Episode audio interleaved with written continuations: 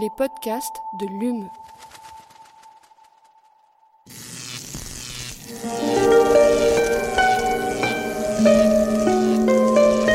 Allume la science. C'est une des nombreuses manières d'essayer de comprendre l'homme. Eh bien, imagine que toute forme de vie sur Terre meurt instantanément et que chaque molécule de ton corps explose à la vitesse de la lumière. Une sorte de, de relativisme absolu. Inversion complète de la charge des protons.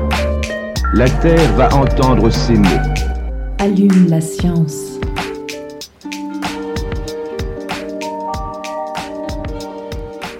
Bonjour et bienvenue à tous et toutes dans Allume la science, l'émission qui vous branche chaque semaine sur l'actualité des laboratoires de l'Université de Montpellier et de ses partenaires. Black Lives Matter, MeToo, Balance ton port, Marche des fiertés, Youth for Climate, L214, Extinction, Rébellion. Cette première partie de 21e siècle est traversée par de nombreuses revendications. Plus de justice sociale, bien sûr, mais aussi plus d'égalité entre les sexes, entre les genres, entre les races, pour reprendre ce terme dans son acception anglo-saxonne, entre les vivants humains et non-humains.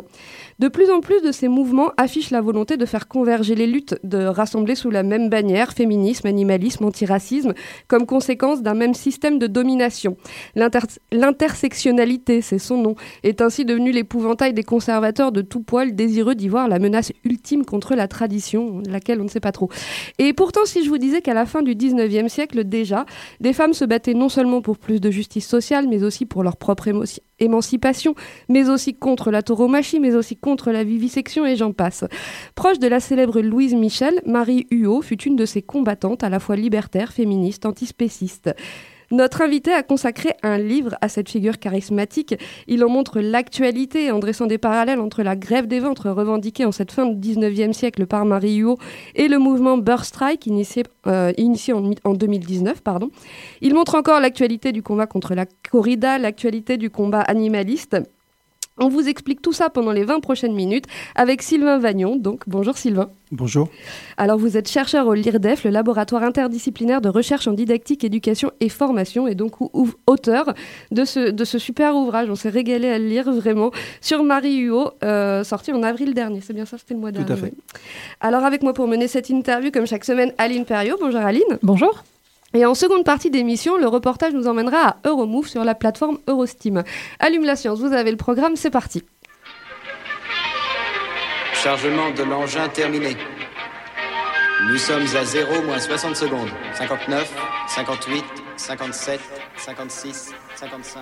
Alors Sylvain, c'est pas la première fois qu'on vous, qu'on vous, reçoit dans Allume la science. On vous avait déjà fait venir pour parler alors euh, éducation, pédagogie nouvelle, alternative, libertaire. C'est plutôt, enfin c'est votre champ. Alors Marie Huot cette fois-ci, pourquoi? Comment comment vous l'avez rencontrée?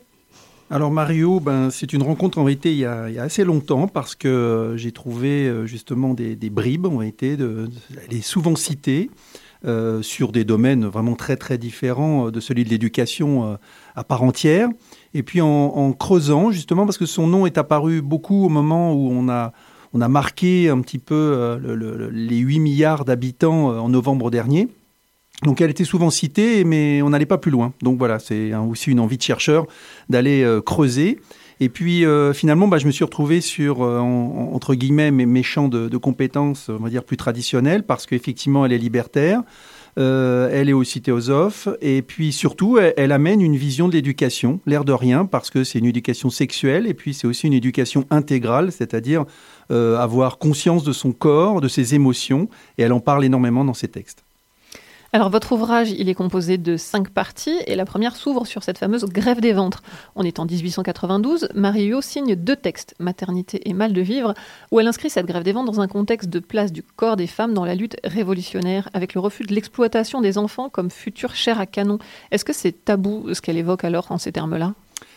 Alors c'est tabou dans la façon dont elle le dit, parce que c'est extrêmement provocateur. Elle le fait dans une conférence où elle, elle, prône véritablement cette grève des ventres, et puis elle fait ce petit texte très court qui s'appelle Maternité, euh, qui est quasi euh, une insulte en vérité pour le gouvernement parce qu'elle estime justement que tout enfant, on doit avoir conscience en tout cas de, ses enfants et savoir aussi euh, euh, que quand on, va être mère, on doit avoir conscience aussi d'être mère. Donc elle, attaque aussi euh, le système hein, dans sa globalité. Hein. Elle n'attaque pas du tout les femmes, elle attaque le système qui fait d'abord des femmes et, et avant tout des mères.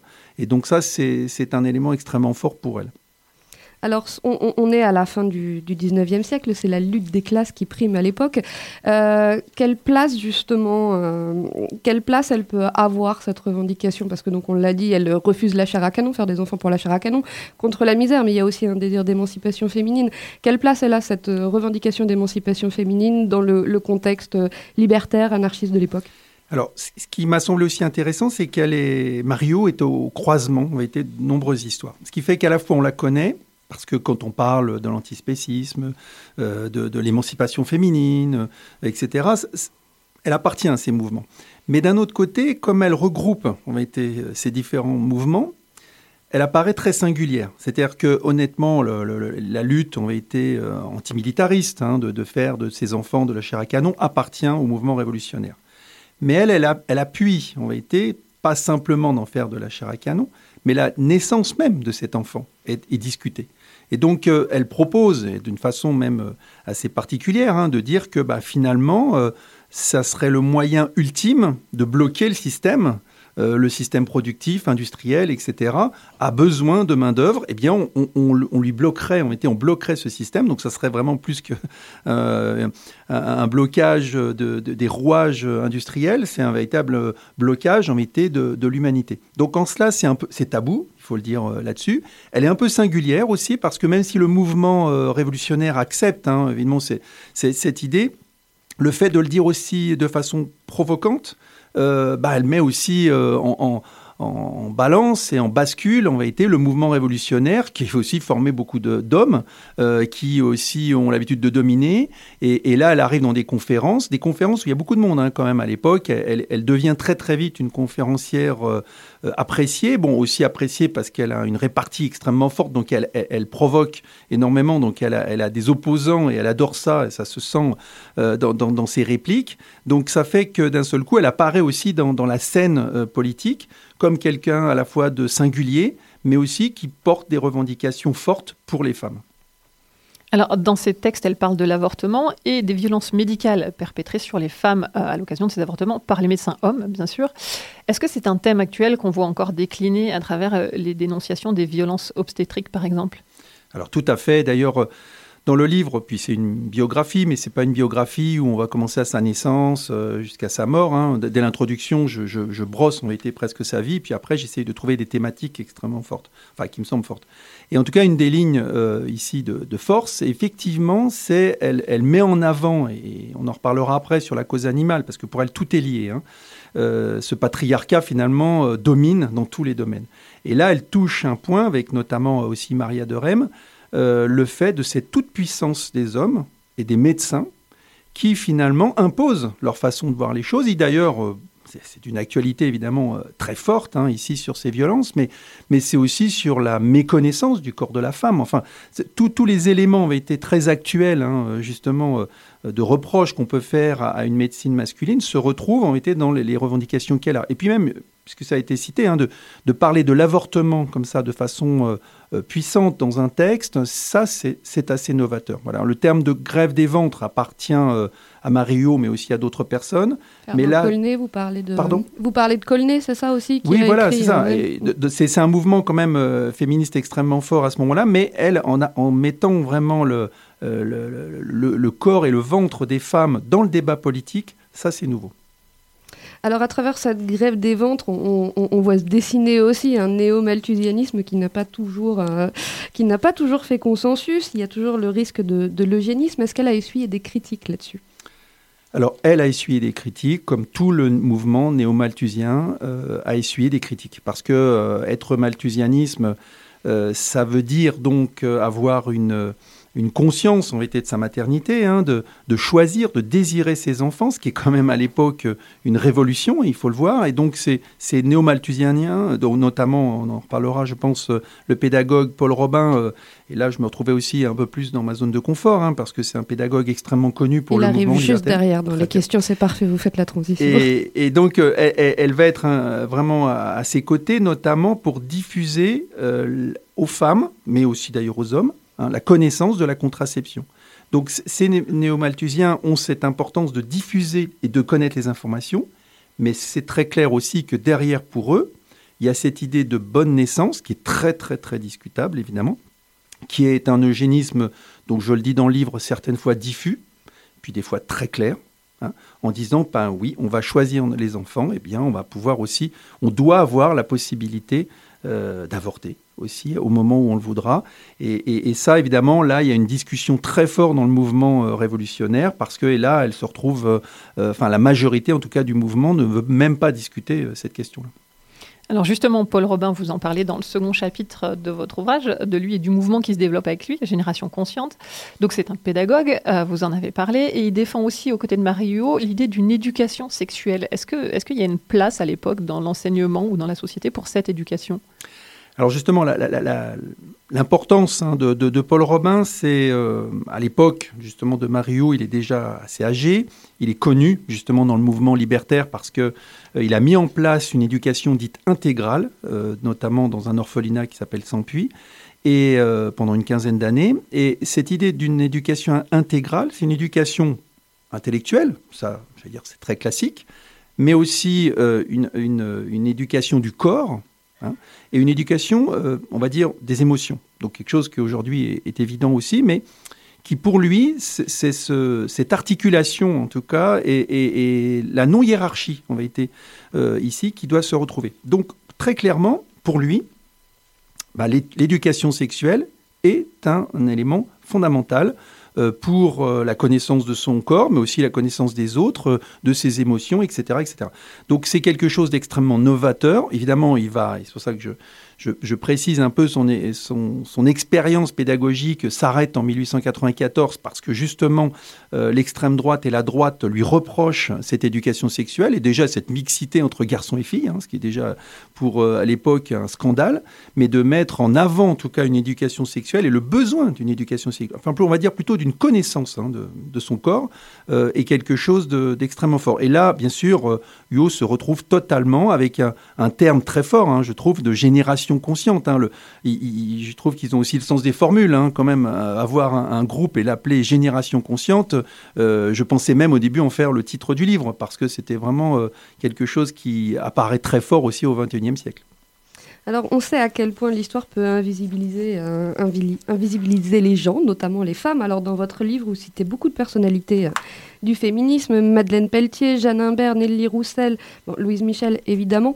Euh, on a du mal à se rendre compte la manière dont ce, débat a pu infuser, dans la société du 19e. C'est quelque chose de très intellectuel ou alors c'est réellement un, un débat au sein de la société? Alors, c'est difficile. C'est parce que c'est un débat déjà dans le mouvement euh, révolutionnaire. Parce que justement, le mouvement révolutionnaire fait une place aux femmes. Hein, il faut le voir. Euh, il y a Louise Michel, qui est une figure, hein, évidemment. Mais derrière Louise Michel, il y a énormément de femmes, euh, justement, qui, dans le mouvement ouvrier, vont pouvoir affirmer leur force. Mais très vite, il faut quand même le dire, il y a aussi un plafond. un plafond, euh, pas simplement de verre, où les hommes révolutionnaires, et d'ailleurs on le voit bien, enfin j'essaye de donner des exemples où certains révolutionnaires lui disent bon, euh, voilà, t'es, t'es, gentil, mais là maintenant il va falloir euh, revenir sur tes plates-bandes.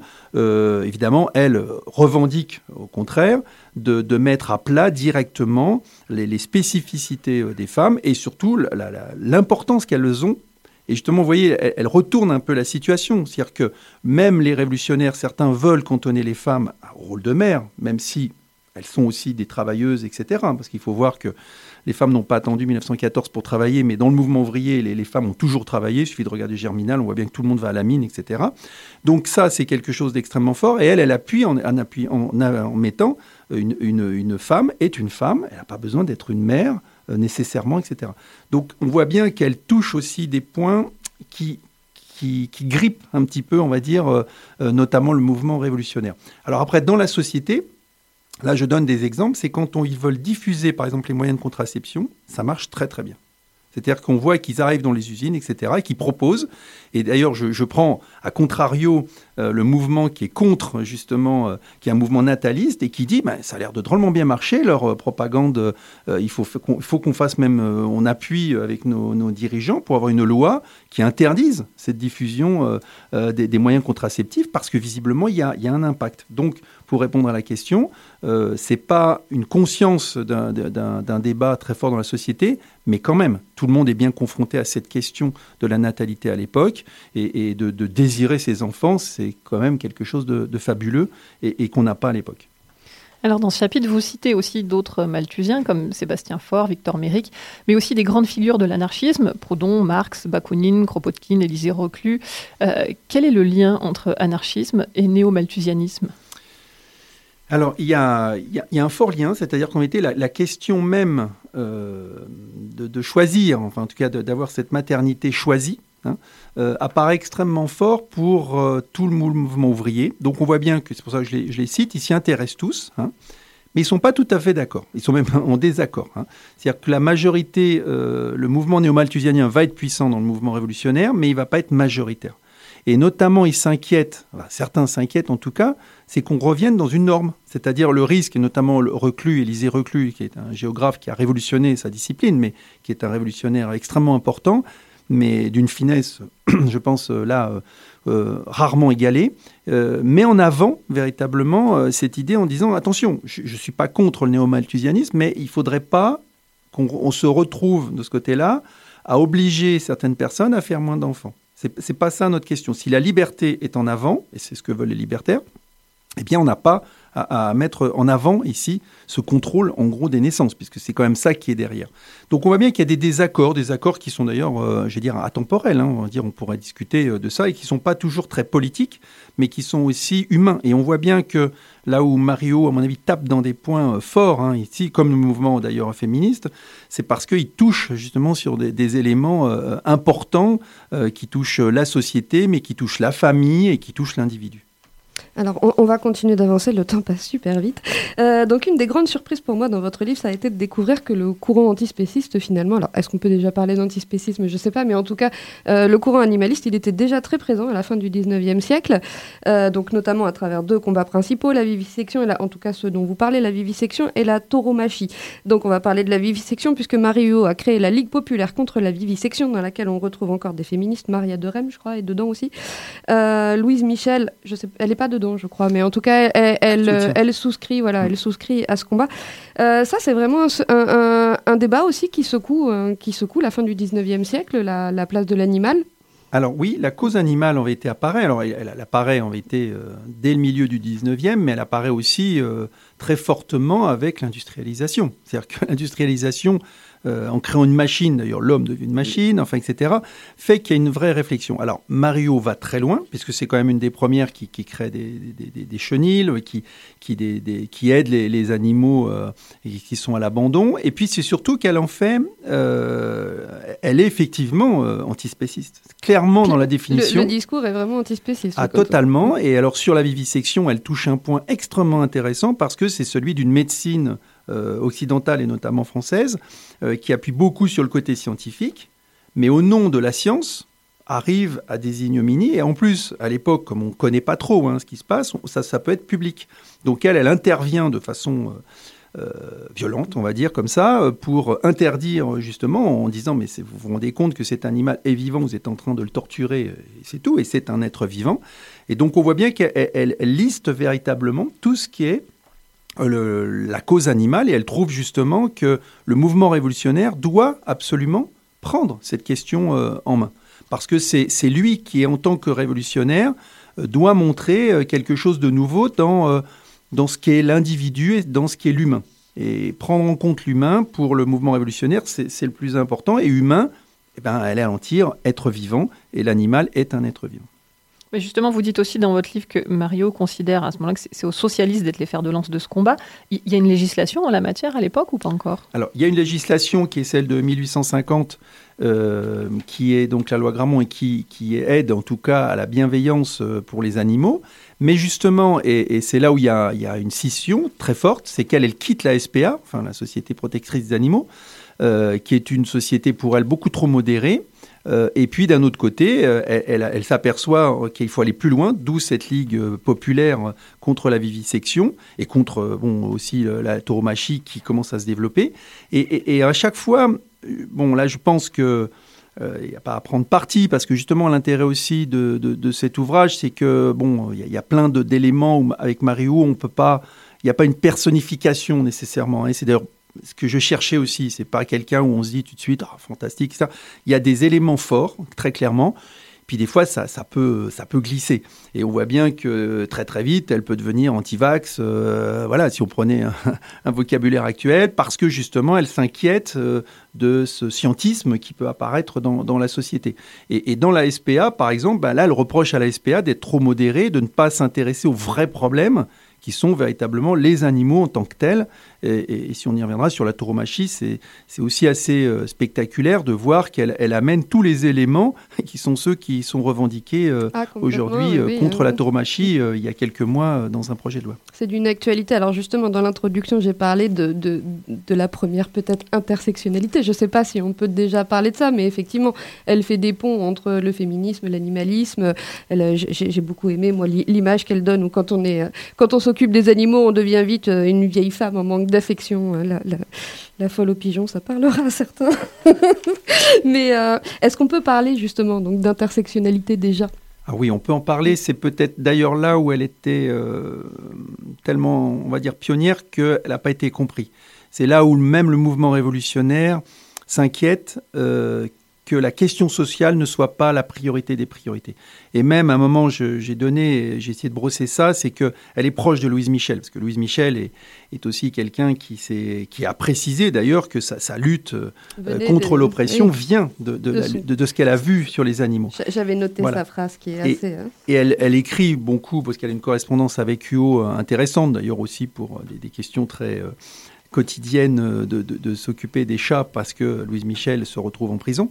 Euh, et donc c'est Mario qui doit s'occuper de ses chats et les nourrir. Donc il y a des choses qui est, très, qui est assez amusant en tout cas dans cette logique. Mais au-delà de ça, c'est que surtout euh, Louise Michel lui précise qu'elle est totalement d'accord avec son combat, que elle, en tant que personne, parce qu'il faut bien voir qu'à la fin de sa vie, euh, Louise Michel est une figure tutélaire. Hein, dès qu'elle apparaît, évidemment, c'est la Vierge Rouge, etc. Bon, du, du mouvement révolutionnaire, et, elle lui précise dans un tour de phrase que bah, elle ne pourra pas s'engager plus parce que justement le mouvement révolutionnaire ne doit pas aussi euh, doit hiérarchiser, notamment la question sociale doit être toujours prioritaire, mais qu'elle, au fond d'elle-même, euh, comprend bien que c'est quelque chose de fondamental, mais que politiquement, stratégiquement, il faut faire attention à ça. Et c'est là où Mario se retrouve certaines fois un peu à la marge, parce que le mouvement révolutionnaire lui reproche d'appuyer d'abord sur les animaux, et puis, euh, bon, quand vous avez cité euh, aussi l'idée de, de, de, de, la femme au pigeon, ben, c'est aussi du sexisme pas du tout déguisé, hein, où on a sous-entendu elle est seule, etc. Euh,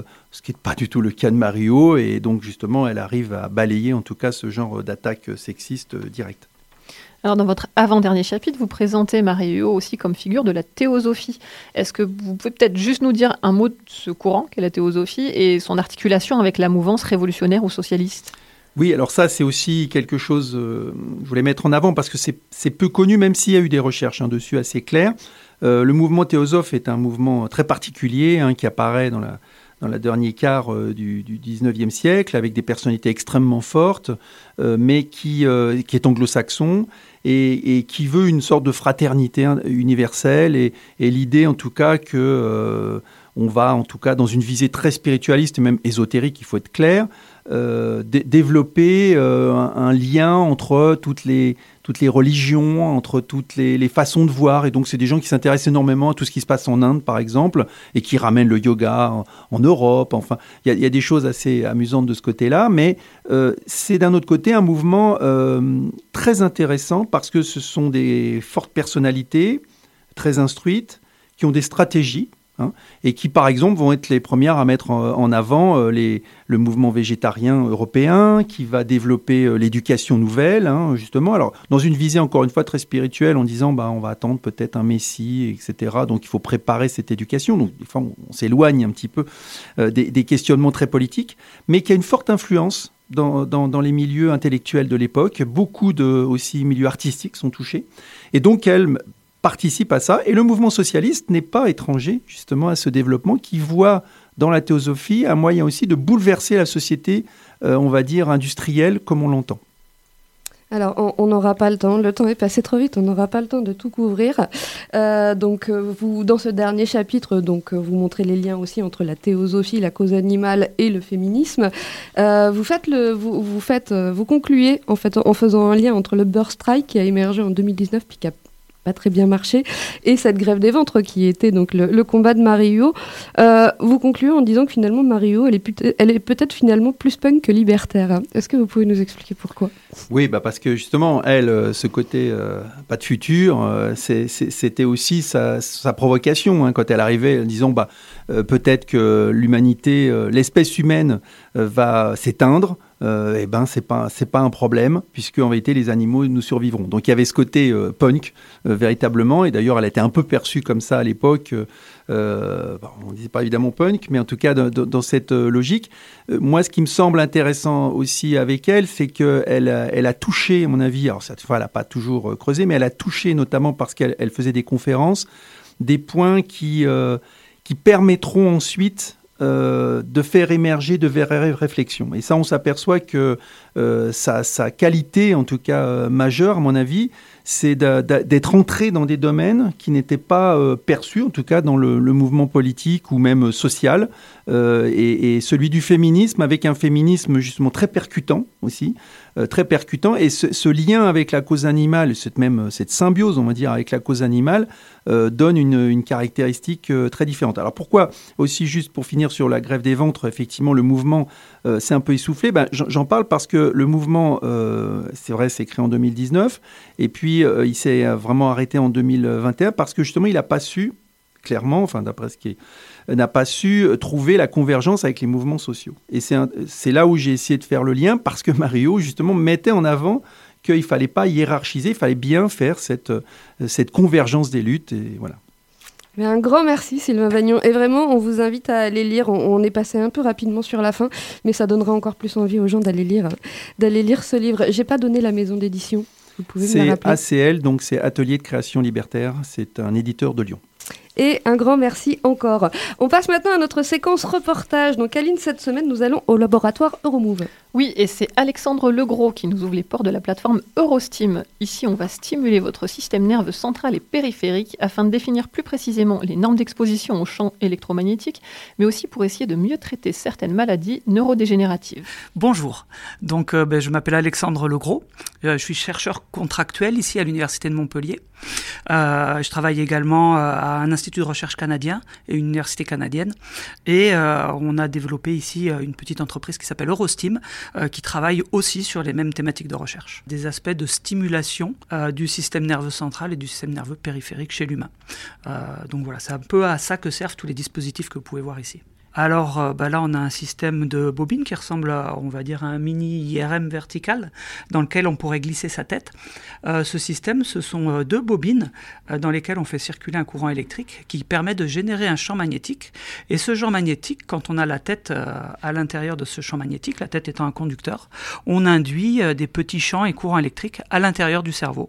Et on essaye de comprendre comment ces petits champs et courants électriques vont moduler l'activité électrique physiologique normale du cerveau humain et vont changer le comportement, le comportement moteur ou le comportement cognitif.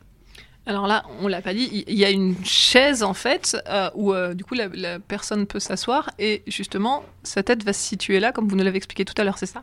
Exactement, c'est comme un petit tube, euh, donc on, on peut imaginer, enfin c'est comme ça que je le vois, un, un petit tube de d'IRM qu'on aurait placé verticalement. Et ça se, se présente sous la forme de deux, deux petites bobines placées l'une au-dessus de l'autre. Et du coup, ces résultats-là, vous en termes de recherche, euh, comment vous les exploitez? Alors on a deux, euh, deux directions, on a deux chemins de recherche. Euh, le premier euh, qui est financé par des entreprises EDF, Hydro-Québec, RTE, des entreprises qui vont produire et exploiter l'électricité. Euh, donc ces entreprises euh, ont à cœur euh, que les normes et recommandations internationales d'exposition au champ électromagnétique euh, soient solides et basées sur des données collectées chez l'humain. Donc ces entreprises vont financer des projets de recherche chez l'humain où on va mesurer le plus petit seuil d'effet à partir duquel des champs électromagnétiques vont moduler l'activité électrique et l'activité euh, neurophysiologique chez l'humain. Et à partir de ces plus petits seuils d'effet, euh, cette information va être publiée, rendue disponible euh, aux organismes internationaux qui produisent les limites d'exposition et les recommandations, l'ICNIRP essentiellement pour l'Europe, IEEE pour l'Amérique du Nord, le Japon. Et sur la base de ces données acquises chez l'humain, ces organismes vont produire des standards et recommandations qui sont les plus solides possibles. Donc, euh, on va commencer par le poste de travail, l'ordinateur ici. Donc, à partir de ce poste de travail, euh, on va générer des formes d'ondes euh, qui sont les formes d'ondes qui nous intéressent. Champ sinusoïdal à 60 Hz ou à 50 Hz en Europe, qui correspond au courant électrique. On va l'envoyer dans cette armoire ici.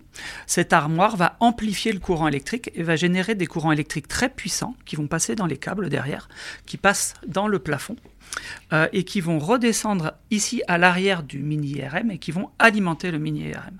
Et donc les courants produits, sinusoïdaux à 60 Hz, vont être injectés dans ces bobines qui vont à leur tour produire un champ magnétique à cette fréquence-là. Ce champ magnétique va induire dans le cerveau des champs et courants électriques à cette fréquence-là, et on va avoir en retour des comportements qui vont être modifiés ou pas en fonction de l'intensité du signal et en fonction de la fréquence du signal. Et quand on aura ce plus petit effet, on va l'utiliser pour comprendre ce qui se passe, publier et rendre cette information disponible à ces organismes internationaux. Alors, en pratique, qui est-ce qui s'assied sur cette chaise, justement? En pratique, ben, pour développer les protocoles, c'est nous, l'équipe, euh, dans un premier lieu. Euh, après, ce sont euh, toutes les personnes qui auront vu le petit, le petit ad, la, petite notice d'information qui est affichée dans Euromove et dans l'université, qui nous contacteront et qui voudront participer à l'étude. Donc, en, général, ce sont des étudiants, mais n'importe quelle personne de nos familles qui pourrait être intéressée. C'est à peu près n'importe qui, des travailleurs, des entreprises d'électricité. C'est eux qui ont commencé euh, ces études en 2001. On a commencé ça ici. Euh, donc voilà, c'est très très varié. En ce moment, l'étude qui euh, est conduite évalue la perception de magnétophosphène. Donc très rapidement, qu'est-ce que c'est? Ben, Vous êtes installé, assise dans cette, ce mini IRM avec la procédure qu'on vous a décrite. On va injecter dans votre cerveau de petits courants électriques. Vous allez avoir les yeux fermés. Et selon les conditions, ben, vous allez voir comme une forme de feu d'artifice stroboscopique de lumière blanche, euh, comme si vous étiez en boîte de nuit un petit peu, qui vont s'allumer dans certaines conditions. Euh, donc c'est ça qu'on appelle les magnétophosphènes. C'est le résultat euh, de l'interaction entre le champ et les neurones de votre rétine. Et c'est au seuil de déclenchement de ces magnétophosphènes qu'on s'intéresse en ce moment. Le deuxième axe, c'est quand on arrive à ce seuil, on a tout un deuxième axe qu'on est en train de développer, c'est qu'on veut utiliser euh, ces seuils à partir duquel on a des effets dont on comprend maintenant les mécanismes pour les appliquer dans le traitement euh, de maladies neurodégénératives, type euh, symptômes cognitifs dans la maladie de Parkinson ou rééducation de symptômes dans, les AVC, post-AVC, des choses comme ça. Donc on a ce second, second, second cette seconde direction qu'on souhaite promouvoir dans les années qui viennent d'application clinique et euh, de développement. Allume la science, c'est fini pour aujourd'hui. Un grand merci à Naomi Charmetan pour la réalisation de cette émission. On se retrouve la semaine prochaine. D'ici là, restez branchés.